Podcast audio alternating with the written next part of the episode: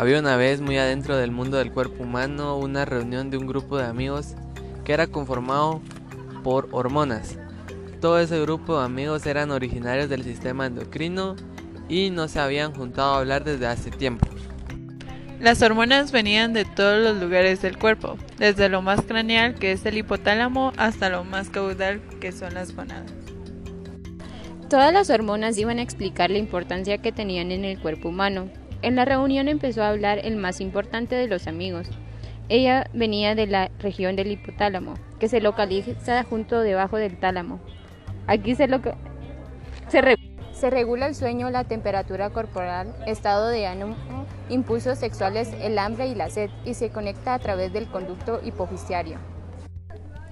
Era el turno en la reunión de que hablara la región de la hipófisis la cual estaba conformado por la corticotropina que secreta cortisol y adrenalina, la betaendorfina, una glándula muy importante y de que todos estaban enamorados, porque todos la necesitaban para que los canales del dolor se cierren.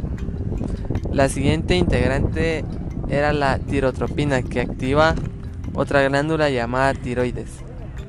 La prolactina en el mundo del cuerpo humano juega un papel de alimentación y es la hormona que activa y produce la leche materna. La suprarrenal, ansiosa por pasar a explicar cuál era su función, se coló, se coló y empezó su historia que se encuentra sobre el riñón. Y le encanta de su trabajo porque libera la adrenalina y noradrenalina. Entonces la tiroides enojada ya no quiso pasar. Se fue a almacenar calcio a su trabajo que queda delante de la tráquea.